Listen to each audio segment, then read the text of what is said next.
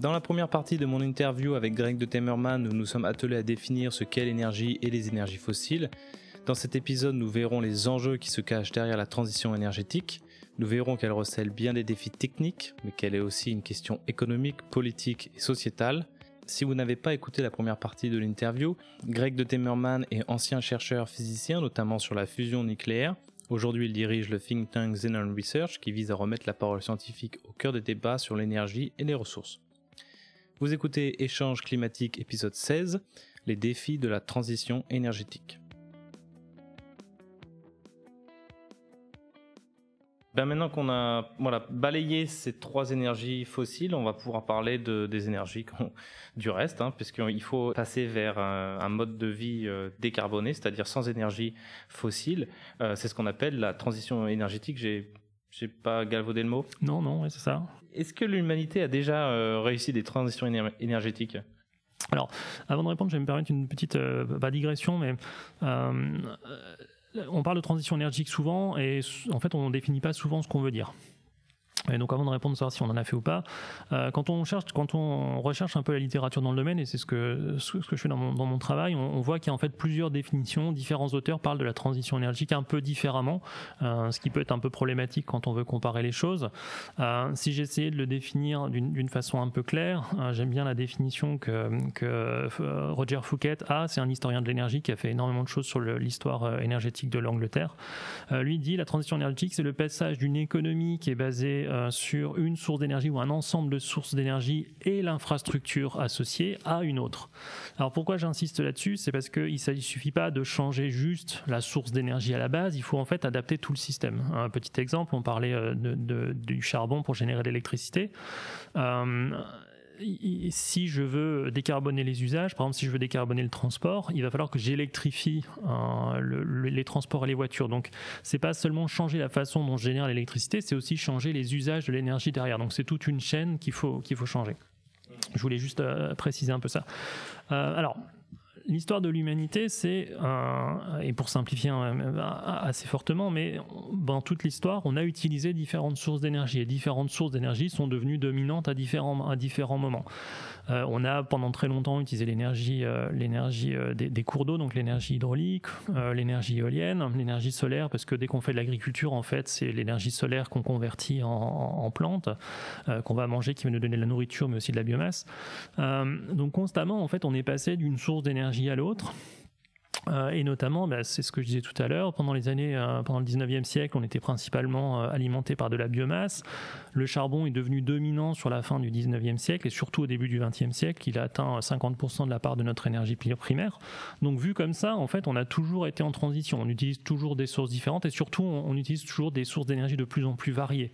Ce qui va être un point important dans la transition dont il va falloir qu'on discute, c'est historiquement, on a toujours utilisé ben, des sources d'énergie différentes. C'est-à-dire que le pétrole a pas remplacé le charbon, il est venu avec et maintenant on utilise bah, du charbon, du pétrole, du gaz, du nucléaire, euh, de, l'éolien et plein de choses. Euh, donc vu comme ça, il y a toujours eu des transitions, c'est-à-dire le système était basé au départ sur le charbon, maintenant il est basé beaucoup plus sur d'autres types d'énergie. Mais si on regarde en termes de valeur absolue, en fait, il n'y a jamais eu de vraie transition dans le sens où à chaque fois qu'on on, a une nouvelle, c'est pas une nouvelle source d'énergie, mais on rajoute en fait une source d'énergie parce qu'on a développé des technologies pour l'utiliser et en fait elle s'ajoute à ce qu'il y avait déjà.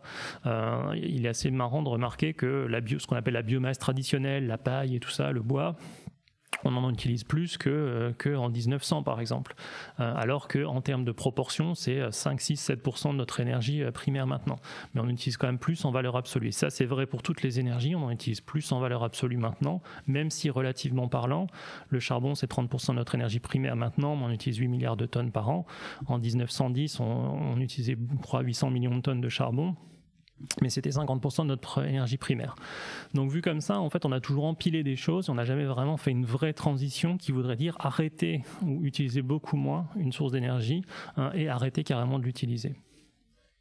Et donc, euh, vous venez de les nommer euh, brièvement, mais du point de vue de la France, quelles sont les énergies euh, candidates pour remplacer ces, ces énergies fossiles?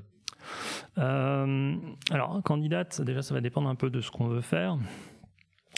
La première chose qu'il faut souvenir en France, c'est que 65% de notre énergie finale, c'est c'est des énergies fossiles, c'est du pétrole principalement et, du gaz. et donc, bah, comment utiliser ce pétrole principalement pour les transports? Donc les transports, il y a différentes options de ce qu'on peut faire. On peut électrifier par des véhicules à batterie, c'est ce qui est un peu la tendance pour les voitures par exemple. Pour le transport longue distance, il y a des discussions. Est-ce qu'on utilise de l'électricité, donc des batteries, ou est-ce qu'on utilise de l'hydrogène ou autre chose? Donc chaque application va en fait nécessiter des, choses un peu différentes. un consensus qui se dégage beaucoup, c'est que la transition énergétique, ça va impliquer d'utiliser plus d'électricité. On va électrifier un maximum les usages. Et de façon un petit peu paradoxale, on va utiliser moins d'énergie. Parce qu'en fait, l'électricité, ça va nous permettre de faire des gains d'efficacité. un moteur électrique, ça a une efficacité énergétique de à peu près 90%, alors qu'un des meilleurs moteurs diesel dans le monde, c'est 40-50%. Donc rien que là, on gagne un gain, on a un gain de, de 2 en, en, termes d'efficacité. Pompe à chaleur, trois fois plus ah, efficace. Exactement. Euh, donc il y, y, a des choses comme ça que l'électrification va nous permettre de faire, de gagner, euh, de, de, diminuer la quantité d'énergie finale qu'on utilise, mais ça va requérir plus d'électricité. Euh, et après, il y a des questions, et c'est un peu compliqué, c'est de savoir est-ce qu'on va avoir besoin de choses comme du biogaz, donc est-ce qu'on va utiliser plus de biomasse, est-ce qu'on va utiliser du bois sous forme de bois chaleur ou, de, ou, ou différentes méthodes. C'est un peu difficile de donner la réponse, parce que ça dépend aussi un peu de choix qu'on fait en termes de technologie en termes de société aussi. Hmm. Mais justement, euh, j'aimerais bien un peu vous lancer là-dessus. Euh, comme vous le savez sûrement, j'ai interviewé François-Marie Bréon qui, m'a, qui a dit que pour lui, pour la France, euh, idéalement, je sais que ça va être, selon RTE, c'est impossible de faire un scénario 100% nucléaire parce que voilà, c'est trop tard. Mais idéalement, il n'y aurait pas de problème de faire que de nucléaire et l'hydraulique. alors pour l'électricité, oui. Par contre, euh, ça ne remplace pas l'ensemble de l'énergie primaire qu'on a besoin, euh, notamment bah, peut-être pour les transports ou pour d'autres applications. Pour l'industrie, par exemple, on aura besoin, euh, quelque chose qu'on aura besoin de, faire, c'est d'être capable de faire de l'acier sans utiliser de charbon. et ça, ben, si on recycle de l'acier, on peut le faire avec de l'électricité. Donc oui, ça peut être alimenté par du nucléaire. sinon, bah, il faut utiliser de l'hydrogène et l'hydrogène, il faut le produire. Alors oui, on peut le produire par électrolyseur, par, nucléaire. un truc que je voulais dire plutôt que de répondre enfin plutôt que de commenter directement sur, sur, sur, sur ça, c'est plutôt de dire, euh, historiquement, on n'a jamais utilisé une seule source d'énergie, on a toujours utilisé plusieurs. Et donc c'est assez peu probable que dans le futur on se mette à faire que du nucléaire et de, l'hydraulique. Euh, alors la France est un cas particulier puisqu'on a 70% de notre électricité qui vient du nucléaire. On a la part du nucléaire dans, le mix électrique la plus élevée au monde.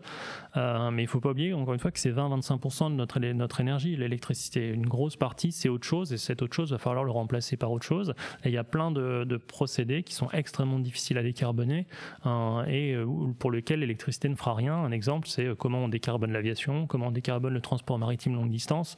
Et ça, euh, eh ben, ça nécessite des, des carburants denses et on ne sait pas encore exactement comment faire. Parce que les, typiquement, on peut pas mettre de batterie. Ce serait trop lourd de mettre du batterie dans un avion ou dans un cargo. Alors, euh, pour, pour un bateau, euh, oui, il y a un vrai problème de poids. Pour un avion aussi, alors surtout pour un long courrier, il y a des discussions sur le fait que peut-être des vols courts, ça serait possible. pardon et ça dépendra un peu de l'évolution des batteries. Le, problème des batteries, c'est que ça a une, densité énergétique beaucoup plus faible que, que du kérosène. Hein, et donc, on aura de toute façon une masse plus importante. Alors, et ça impliquera sûrement des avions plus lourds et qui pourront peut-être voyager moins loin. L'autre question, c'est est-ce qu'on est capable de faire des carburants de synthèse? Est-ce qu'on est capable de récupérer du CO2 et d'aller faire du carburant? Il y a plein de recherches qui fonctionnent là-dessus. Euh, certaines personnes vont vous dire on va utiliser de l'hydrogène. Alors, l'hydrogène, c'est déjà, c'est pas une source d'énergie, c'est un vecteur. L'hydrogène, ça n'existe pas vraiment naturellement. Enfin, il y en a, mais c'est pas des grandes quantités euh, il faut le former en, cassant des molécules d'eau. Euh, ça, ça nécessite de l'énergie. Et l'hydrogène, c'est euh, quelque chose qu'il faut compresser très fort et refroidir très fort pour l'avoir sous forme liquide. Et ça pose des questions logistiques. transporter l'hydrogène, c'est pas extrêmement marrant parce que ça diffuse dans les métaux. Enfin, il y a plein de questions qui se posent en fait et qui sont assez intéressantes puisqu'il y a des chances que la transition énergétique implique en fait des énergies qui sont plus compliquées à utiliser que ce qu'on a pu avoir avant. du pétrole, du charbon, vous le brûlez pour dans une centrale à charbon par exemple, c'est assez simple entre guillemets. Euh, si vous voulez remplacer ça par, euh, par du photovoltaïque, un panneau photovoltaïque, c'est quand même une technologie qui est assez poussée. Il y a, pas mal de métaux, il y a enfin c'est un savoir-faire qui est quand même assez, euh, assez poussé. Et si on, se passe du silicium, qu'on utilise des, panneaux photovoltaïques encore plus performants, ça devient vraiment des technologies assez pointues. c'est des technologies qu'il va falloir gérer en termes de production et de consommation. Enfin, il y, aura vraiment un besoin de, enfin, une complexification du mix énergétique. Hmm. Il y a aussi une autre complexification, c'est que euh, aujourd'hui, le, le, mix énergétique de la France, c'est des énergies pilotables. Euh, en ajoutant, donc, comme vous avez dit, le, le, solaire euh, et l'éolien, ça devient un mix entre énergie pilotable et énergie J'ai perdu le mot. On dit fatal, ouais. C'est des, énergie fatale. en gros, peut pas piloter. Voilà, qu'on ne peut pas piloter. Euh, intermittente, c'est le mot que je cherchais. Euh, voilà. Est-ce que vous pouvez nous parler un petit peu de ces enjeux pour le réseau euh, d'électricité? Alors oui, pour l'électricité, ce qui est important de, savoir, c'est qu'à tout moment, dans le temps, la production d'électricité et la consommation doivent être égales. Alors on peut faire un petit peu de stockage à des endroits, etc. Mais il faut que l'électricité qui soit produite, elle soit consommée par quelque chose. Soit vous l'utilisez pour, pour pomper de l'eau, euh, mais en principalement pour les usages. Euh, ce qui implique d'être capable de piloter la production. Euh, et on s'est habitué à un système où on rentre dans une pièce, on active un interrupteur et on a de la lumière. Euh, ce qui implique d'être capable bah, de prévoir la demande et de répondre à cette demande à n'importe quel moment dans le temps, euh, d'avoir des moyens de production qui, euh, quand il fait vraiment froid et qu'on a besoin de plus d'électricité, sont capables de démarrer rapidement pour fournir l'électricité dont on a besoin, ou être capable d'importer de l'électricité d'ailleurs aussi, c'est quelque chose qui commence à se faire beaucoup.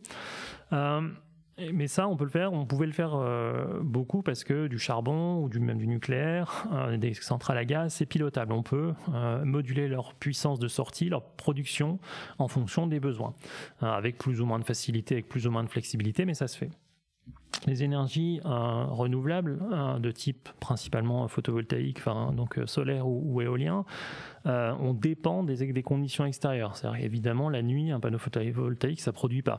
c'est assez c'est assez logique. Un jour où il n'y a pas de vent, une éolienne ça tourne pas. Et inversement, quand il y a trop trop de vent, on est obligé d'arrêter une éolienne pour pas qu'elle s'abîme.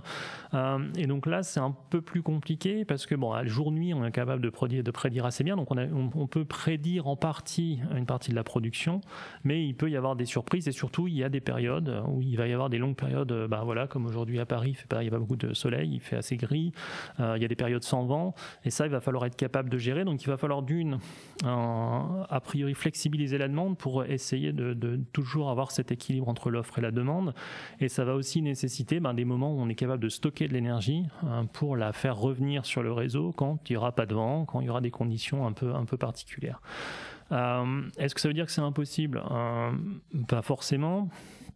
Il y a plein de, réflexions sur ces sujets-là. La question qu'il faut peut-être plus se poser, c'est quel est le mix énergétique le plus pertinent hein, et aussi, euh, bah, tant qu'à faire, le moins cher, hein, parce que euh, refaire une, infrastructure énergétique, ça coûte beaucoup. Le rapport RTE sorti en fin d'année montre que même pour la France, on parle de entre 70 et 90 milliards d'euros par an hein, d'investissement sur les 30 prochaines années. C'est quand même des sommes qui sont euh, gigantesques. Et donc la question, bah, c'est qu'est-ce qui est techniquement possible? Qu'est-ce qui nous fait prendre le moins de risques? Qu'est-ce qui fait que quels, choix technologiques vont nous permettre de garder un des mix énergétiques, les, un des mix pardon, électriques les plus décarbonés au monde, euh, tout en satisfaisant à la demande. Euh, et ça, il va y avoir des pilotages à faire. Il y, a des, il y a des technologies qui vont devoir se développer, notamment euh, pour, pour le stockage. Et donc il y a plein de paramètres qui rentrent en compte. Ce qui est sûr, hein, et c'est un peu ce qu'on entend en ce moment, et je crois que vous le mentionniez au tout début euh, sur l'éolien par exemple, il y a des frustrations qui sont en train de monter un petit peu sur le développement de, différents types d'énergie. Euh, l'éolien en ce moment fait beaucoup parler de, lui, alors à tort hein, malheureusement, parce que beaucoup des arguments qu'on entend sont quand même assez mauvais. Mais il y a quelque chose d'assez intéressant euh, qui est que l'infrastructure électrique ou énergétique va devenir plus visible dans le futur, hein, quoi qu'on fasse. Pourquoi? Parce que pour l'instant, en fait, une grosse partie de l'infrastructure énergétique, euh, bah, ça vient d'ailleurs. Le pétrole, il n'est pas extrait chez nous, on le fait venir par, euh, différents moyens. Le gaz, c'est pareil. alors le charbon, on l'utilise quasiment plus en France, donc c'est pas une question. Mais les infrastructures de production, elles sont ailleurs, on les voit pas. Alors on s'est habitué à voir des pompes à essence un peu partout. Et maintenant, ce qui se passe, c'est qu'il y a une nouvelle infrastructure pardon, qui se développe, notamment des éoliennes, qui sont des choses qui sont assez visibles. Et donc, euh, il y a un petit aspect psychologique quand même de dire bah, le paysage est, modifié. Alors, Souvent, on voit des photos d'éoliennes et des gens qui se plaignent euh, de d'éoliennes qui sont prises en bord d'autoroute. On peut se poser la question quand on parle de, paysage, quand on est sur une bord d'autoroute. Et euh, je m'étais amusé à faire un, petit calcul. En fait, euh, à l'heure actuelle, en France, il y a plus de 150 000 panneaux, pas panneaux, il y a plus de 150 000 pylônes haute tension, qui font à peu près 50 mètres de haut. Donc, on a déjà des choses qui sont très visibles dans, l'infrastructure. C'est juste qu'on en rajoute et on le fait vite. Et donc, ça crée une certaine frustration qui va être un problème parce que c'est des freins, en fait, à la transition. C'est des choses qui vont faire que les gens vont freiner des de faire pour euh, pas avoir des projets euh, près de chez eux. Le nucléaire connaît ça depuis très longtemps. Euh, et ça pose un vrai problème parce qu'on n'a pas trop de temps en fait devant nous, malheureusement. Mm. et qu'il va falloir être capable de développer une, infrastructure assez rapidement. Oui, puis le, photovoltaïque, on le met souvent en concurrence avec les terres agricoles. la méthanisation, n'en parlons même pas. Euh, donc voilà, moi je voulais aussi évoquer ces, ces freins. peut-être, peut-être ouais, ce que ce que vous venez de dire me fait penser à une chose que, dont je vais pas parler. Euh, c'est effectivement, il y a un concept qui est intéressant pour visualiser tout ça, c'est euh, l'espace occupé. Il est vrai que de l'éolien ou du solaire, ça a besoin de beaucoup plus d'espace pour produire la même puissance qu'un réacteur nucléaire. on peut quantifier ça sous un paramètre qui s'appelle la densité de puissance, c'est-à-dire la puissance en watts, mais ça peut être de l'énergie en, joules, produite par mètre carré occupé par l'infrastructure. Et donc, par exemple, ben, un parc éolien a une densité de puissance de 5 à 10 watts par mètre carré, hein, alors que du nucléaire, on va être dans les 500 à 1000 watts par mètre carré. Donc, on va avoir besoin, beaucoup plus pardon, on va avoir besoin beaucoup plus d'espace. Alors, ça ne veut pas dire qu'on peut rien faire entre des éoliennes, hein, mais euh, entre deux éoliennes, il faut laisser une certaine distance. Typiquement, c'est entre 3 et 7 fois le diamètre qu'il faut laisser entre deux éoliennes pour pas perturber trop le vent et s'assurer qu'on récupère suffisamment d'énergie. Ça, ça veut dire encore une fois que, que les choses sont plus visibles parce qu'elles prennent beaucoup plus d'espace. Le c'est un peu la même question, même si c'est un petit peu plus dense que l'éolien. Et donc ça, c'est quelque chose qu'il faut prendre en compte, c'est l'utilisation des sols. Le rapport RTE en parle assez bien. Euh, parce qu'en fait, si on regarde même les 30 000 éoliennes qui prévoient de déployer d'ici 2050, l'artificialisation des sols que ça implique est en fait beaucoup plus petite que l'artificialisation annuelle due à la construction de centres commerciaux, de bâtiments, etc. Mais ça, c'est des choses auxquelles on pense pas parce qu'on s'y habitué. Donc il faut aussi faire attention quand on compare tout ça, de bien prendre les bons paramètres et de regarder les bonnes choses et de ne pas s'attaquer à quelque chose euh, sous les mauvais angles. Hum. Donc ça va nécessiter mais, beaucoup de pédagogie. Oui. Euh, un autre frein euh, dont on parle souvent aussi, c'est euh, le problème des réserves de matières premières. vous l'avez dit tout à l'heure, c'est faux de dire qu'il y a des terres rares dans les pales des éoliennes, comme Stéphane Bern l'a dit. Par contre, c'est pas faux de dire qu'il faut énormément de cuivre, par exemple, et que ça reste un matériau critique. Au même titre que par exemple le lithium, le cobalt. Donc voilà, ma question c'est est-ce que c'est là un vrai frein euh, avec tout ce qu'on a besoin de déployer? Euh, alors déjà, il faut se souvenir que j'ai pas le chiffre en tête, mais l'utilisation principale du cuivre pour l'instant, euh, c'est pas l'énergie. Hein. et, dans le futur, une des utilisations principales, ou ce qui va faire exploser vraiment la demande de cuivre, ça va être le véhicule électrique. Euh, en moyenne, dans un véhicule électrique, si je me trompe pas, il y a 80 kg de cuivre. Euh, donc rien que pour ça, on va avoir besoin de, grosses quantités. Donc c'est pas forcément les éoliennes qui vont avoir besoin de beaucoup de cuivre. Il y a d'autres choses qui ont besoin beaucoup. Euh, et votre question est très intéressante parce qu'en fait, euh, les métaux, et c'est quelque chose sur lequel nous on est en train de, travailler avec mon groupe en ce moment, c'est un sujet qui est assez mal expliqué. On a tendance à se focaliser sur la quantité de métaux disponibles et sur les ressources, et c'est pas forcément la question hein, la plus pertinente à, court terme. Euh, L'IEA a sorti, l'Agence internationale de l'énergie a sorti un rapport en début d'année dernière euh, qui disait bien ça aussi. Euh, c'est que dans les 10, 20, 30 prochaines années, peut-être, euh, pour beaucoup, la plupart des métaux dont on aura besoin pour la transition énergétique, le problème, c'est pas un problème de stock disponible, c'est la question de savoir est-ce qu'on est capable d'aller les extraire suffisamment vite. Euh, et donc, c'est une capacité d'extraction. mettre une mine en, service, ça prend du temps. L'IEA parle de à peu près 10 ans entre le moment où vous faites de la prospection et le moment où votre mine commence à produire des métaux. Et la question que, l'IEA soulève et que, nous on a aussi regardé, c'est est-ce que euh, si les demandes explosent vraiment comme les gens le pensent, est-ce qu'il y aura suffisamment de métaux sur le marché? Ça ne veut pas dire qu'il n'y en a pas suffisamment dans le sous-sol, c'est juste qu'on n'avait pas assez investi dans la chaîne, dans la chaîne de, production.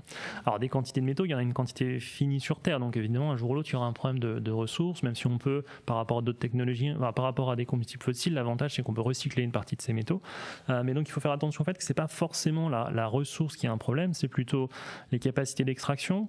C'est aussi des conditions environnementales d'extraction, euh, notamment le cobalt. Il y a quand même des mines qui sont assez euh, assez polluante et assez, assez mauvaise pour l'environnement en, en, République du Congo. Il y a un problème de gouvernance. On a tous entendu parler des mines où des enfants allaient travailler, etc. et il y a un vrai problème de géopolitique. C'est-à-dire qui détient les réserves qui contrôle euh, donc l'extraction, mais aussi après le raffinage, parce que quand on fait de l'extraction dans une mine, on récupère des minerais. Euh, ces minerais, il faut les travailler, il faut récupérer une petite partie de, ce minerai qui sera sous la forme de métal. Ce métal, il faut ensuite le, travailler, etc. Et la question aussi, c'est bah, qui contrôle le marché? Dans les années 2000, on avait eu un, épisode où la Chine a fait un embargo sur le Japon euh, pour l'exportation de terres rares. et ça, si la Chine a été très forte là-dessus stratégiquement, elle a, mis sa main sur une bonne partie des extractions, mais surtout sur la partie intermédiaire qui est euh, la production des métaux en eux-mêmes. Euh, et donc il y a toutes ces, toutes ces choses-là qui font ce qu'on appelle la criticité des métaux, c'est-à-dire c'est à quel point c'est stratégique pour l'économie et à quel point la chaîne logistique ou la chaîne d'approvisionnement est, euh, est, à risque. Et c'est plus ça en fait que les gens regardent dans les années à venir que la quantité vraiment disponible. Et donc il y a eu, je crois que c'était la semaine dernière, une tribune de la ministre de l'Industrie qui appelait justement à, prendre en compte ces criticités et à s'assurer qu'on était capable d'aller chercher, de s'approvisionner en métaux euh, pour, pour les différentes applications. Et ça, c'est quelque chose qui existe en, Europe depuis 2011. Il y a une liste des métaux critiques qui est remise à jour, je crois, tous les 4 ans à peu près, qui définit en fait bah, la criticité et est-ce qu'on a des, on peut attendre des problèmes sur l'approvisionnement. Sachant qu'il y a des effets de substitution, il y a certains métaux qu'on peut substituer pour d'autres pour les utiliser, notamment pour les lignes de tension, on a substitué le cuivre on, a, on a utilisé de l'aluminium à la place du cuivre, parce que c'est plus abondant. Euh, alors il y a des limites à ça, on peut pas tout substituer, mais, mais voilà, c'est important de garder en tête que oui, les ressources à long terme, forcément, c'est un problème. À court terme, c'est pas forcément la question la plus importante, c'est plus, euh, encore une fois, est-ce qu'on est capable de s'en procurer suffisamment? Ce qui implique que euh, alors quand je dis les réserves sont pas forcément un problème à court terme, ça veut pas dire qu'il faut en utiliser n'importe comment et, trop. Hein. Il y a une question de gestion des, des ressources. Euh, et il y a un vrai intérêt à utiliser beaucoup moins de métaux, à faire des véhicules plus légers, etc. Euh, parce que de toute façon, les capacités d'extraction, il va falloir les développer, elles vont pas se développer à une vitesse infinie. Donc quand on voit que euh, la Chine soit produit, soit raffine, je n'ai pas les chiffres en tête, mais énormément de métaux critiques, quand on voit que en Serbie, a raison peut-être euh, des projets euh, de, mines de lithium reculent, qu'en France, dans l'Est, euh, on n'est pas non plus très très chaud pour, pour ouvrir des mines. Et du coup, j'améliore ma question de tout à l'heure. Est-ce que on en aura assez? Pour faire la transition énergétique d'un point de vue euh, criticité cette fois euh, bah, C'est une bonne question. Je ne sais pas. Je pense pas avoir la réponse. Je ne sais pas si vraiment beaucoup de monde a la, réponse.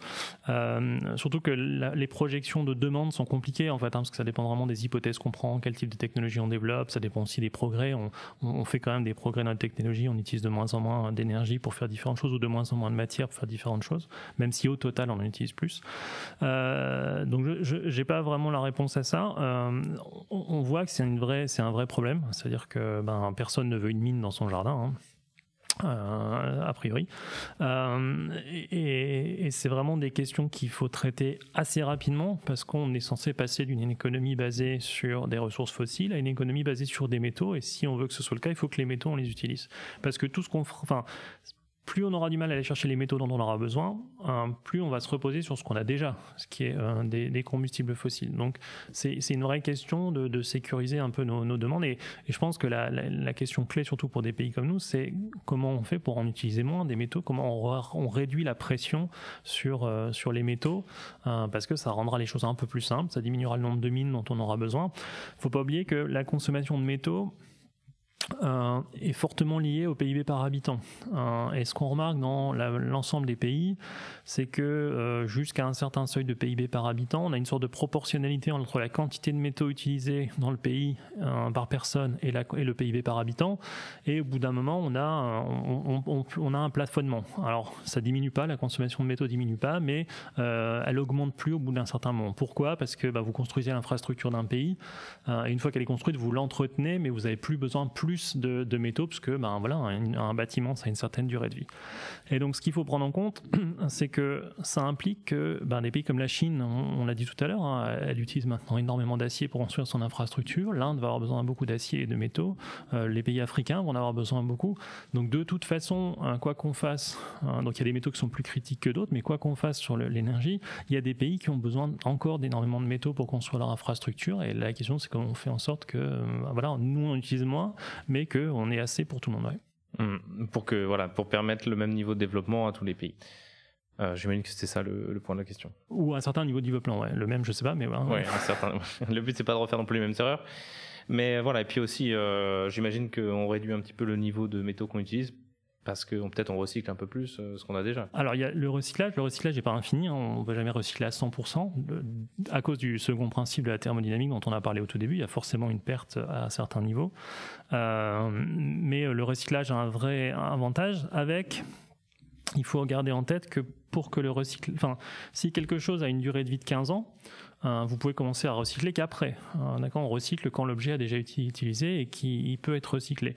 Donc il y a une sorte de décalage temporel entre la demande et l'utilisation des métaux et le moment où la source, qu'on appelle la source secondaire, le recyclage va devenir intéressant puisqu'il y a une certaine durée de vie. Et si vous faites euh, une, installation qui dure 100 ans, eh ben, il faut attendre plus longtemps pour pouvoir recycler une partie des, des matières. Donc le recyclage se développe, euh, même sur des choses comme les batteries, etc. Il y a énormément de progrès qui sont faits euh, pour essayer de recycler. C'est encore pas parfait, mais ça vient. ça sera jamais parfait, mais ça, s'améliore. donc oui, le recyclage c'est un des leviers d'action. L'autre c'est ce qu'on appelle lightweighting, essayer de faire des choses plus légères. Par exemple, une voiture, si elle fait une tonne au lieu de deux tonnes et demie, ben, on gagne quand même beaucoup en quantité de métaux. Et, et, tout ça, c'est ben, ce qu'on peut appeler une certes de sobriété d'usage. Hein. moi, j'ai tendance à dire rationalité parce que une voiture de 3 tonnes pour une personne, euh, le poids moyen d'un humain sur Terre, c'est 62 kg. Euh, alors même si dans les pays occidentaux, on est un peu plus lourd, une voiture de 3 tonnes pour 70 kg de personne, ça fait pas une utilisation extrêmement intéressante des, quantités de métaux. Euh, un autre frein que je voulais écouter, dont je voulais parler, vous l'avez un petit peu évoqué tout à l'heure, c'est un petit peu l'inertie du système. Euh, ça coûte très cher de fermer des, centrales à charbon euh, flambant neuves. Euh, j'ai lu, selon Andreas Malm, alors c'est pas la même source que la vôtre dans que vous avez mis dans votre livre, mais bon, j'espère que du coup c'est une source sérieuse. il a dit que fermer toutes les centrales à gaz centrales à charbon pardon, en 2021, ça reviendrait à coûter autant qu'une guerre mondiale. alors, j'ai pas, pas ces chiffres-là, mais un prix en ordre de grandeur, c'est pas, ça, paraît à peu près correct. Il y a deux points importants là-dessus, en fait. Il y a l'aspect financier, c'est-à-dire que euh, si vous avez euh, payé 2 milliards d'euros pour, une, centrale à charbon, même en Chine, et qu'elle a servi deux ans, clairement, ça fait euh, pas mal d'argent sur lequel il faut s'asseoir. donc il y a un frein financier. Mais il y a aussi un frein dont on parle beaucoup moins, je trouve, qui est un frein social. Hein, et je vais prendre des exemples pour ça.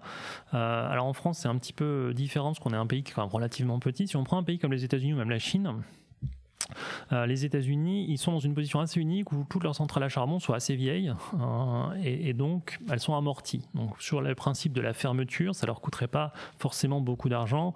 Euh, il y a un papier qui est sorti en 2020 par Emily Grubert euh, qui, est, extrêmement intéressant, qui regarde que en fait seuls 15 à 20% des investissements dans le charbon devraient être, comment on appelle ça, devraient être annulés, enfin pas annulés, mais on devrait s'asseoir dessus.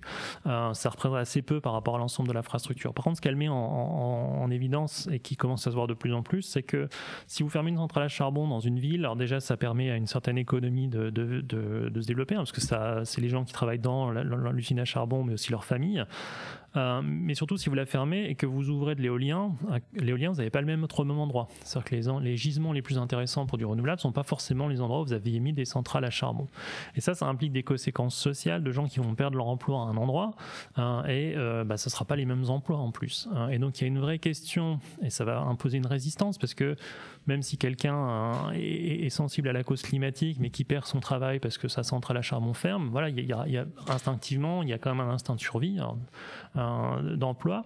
Euh, et donc il y a une vraie question économique sur le coût que tout ça va coûter, mais surtout aussi comment on fait en sorte qu'on embarque les gens et qu'on fasse en sorte que les métiers aussi se transitionnent pour que eh ben, on n'ait pas d'opposition à, des fermetures qui, d'un point de vue climatique, sont extrêmement nécessaires, mais peut-être d'un point de vue social vont avoir des, conséquences. Et donc ça, ça rajoute un petit peu à votre argument, parce que je n'ai pas le chiffre en tête de combien ça coûte, mais euh, c'est quelque chose qu'il faut prendre en compte. Mmh. Oui, moi, c'est très intéressant l'aspect que vous y avez pris. Moi, mon argument, c'était plus, euh, bon, les, ceux qui possèdent les, usines à charbon vont jamais être contents de, de cette non, transition. Vrai. Euh, il y a, il y a, il y a énormément de, de réflexions sur quel est le meilleur mécanisme en fait de financement pour fermer des, des, usines à charbon. Comment on, et les États-Unis sont en train d'y réfléchir. Alors, il y a deux choses. Soit le charbon devient trop cher à utiliser. Euh, et c'est ce qui s'est passé aux États-Unis, c'est-à-dire qu'il y a eu le boom du gaz euh, de schiste ou de gaz de rochemer. Euh, le gaz est devenu très peu cher et en fait, économiquement, c'était bien plus intéressant d'ouvrir une nouvelle centrale à gaz que d'opérer une centrale à charbon. Donc économiquement, en fait, les États-Unis ont fermé énormément de centrales à charbon juste parce que c'était plus rentable.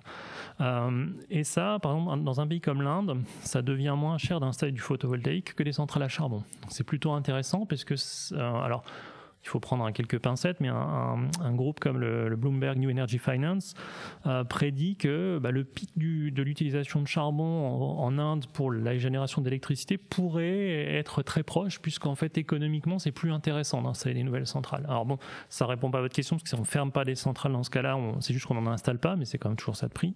Euh, donc il peut y avoir un argument économique de dire bah, le charbon va peut-être devenir plus cher, et donc et si en plus si vous mettez des taxes carbone, etc., vous rendez ça moins intéressant. Donc à un moment donné, peut-être que économiquement, même un capitaliste va se dire ben, c'est plus intéressant d'aller faire autre chose que du charbon. Et l'autre, c'est ben, comment on convainc euh, des propriétaires ou des, opérateurs de centrales à charbon ou à gaz de les fermer. Euh, et ça va sûrement être un mécanisme de taxe carbone, d'incitation de, à faire autre chose, etc. Ce qui est un, qui est un vrai problème en effet.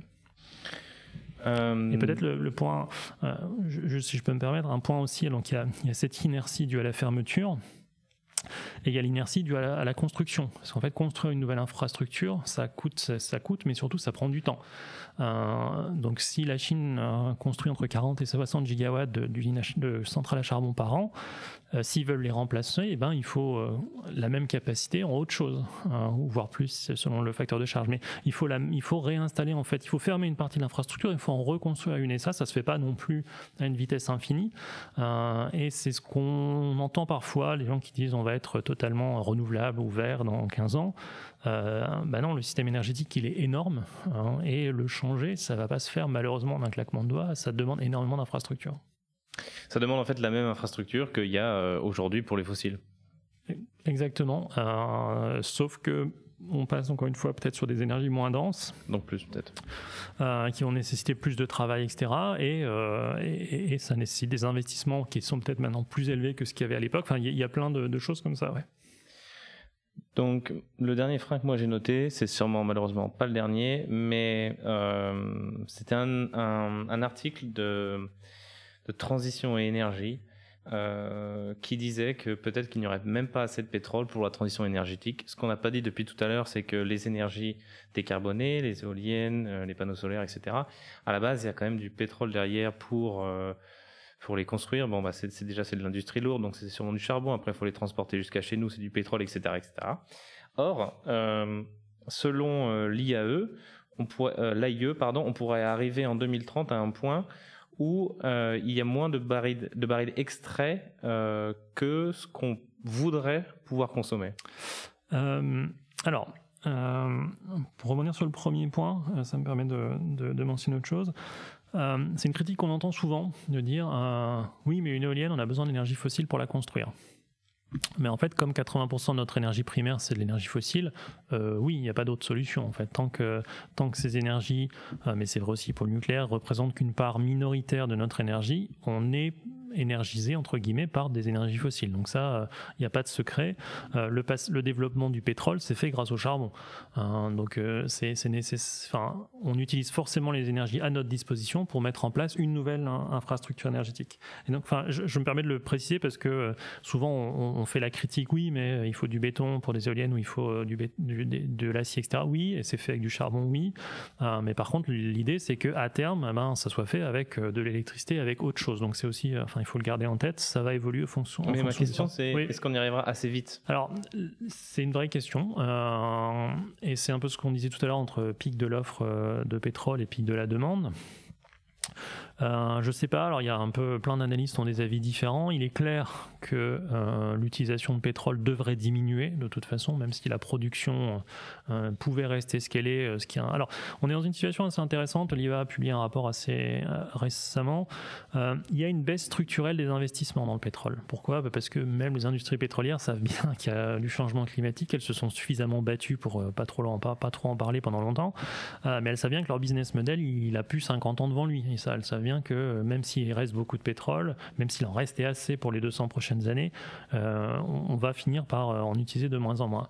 Donc structurellement, il y a moins d'investissement, c'est-à-dire qu'il y a moins de capacité de production. Pour l'instant, ça sent un peu déjà, il commence à y avoir des tensions, mais ça risque d'augmenter d'ici 10 ans, surtout si la demande, elle, elle baisse pas. Si on en a toujours besoin autant, mais que la production diminue, on va avoir un sérieux problème.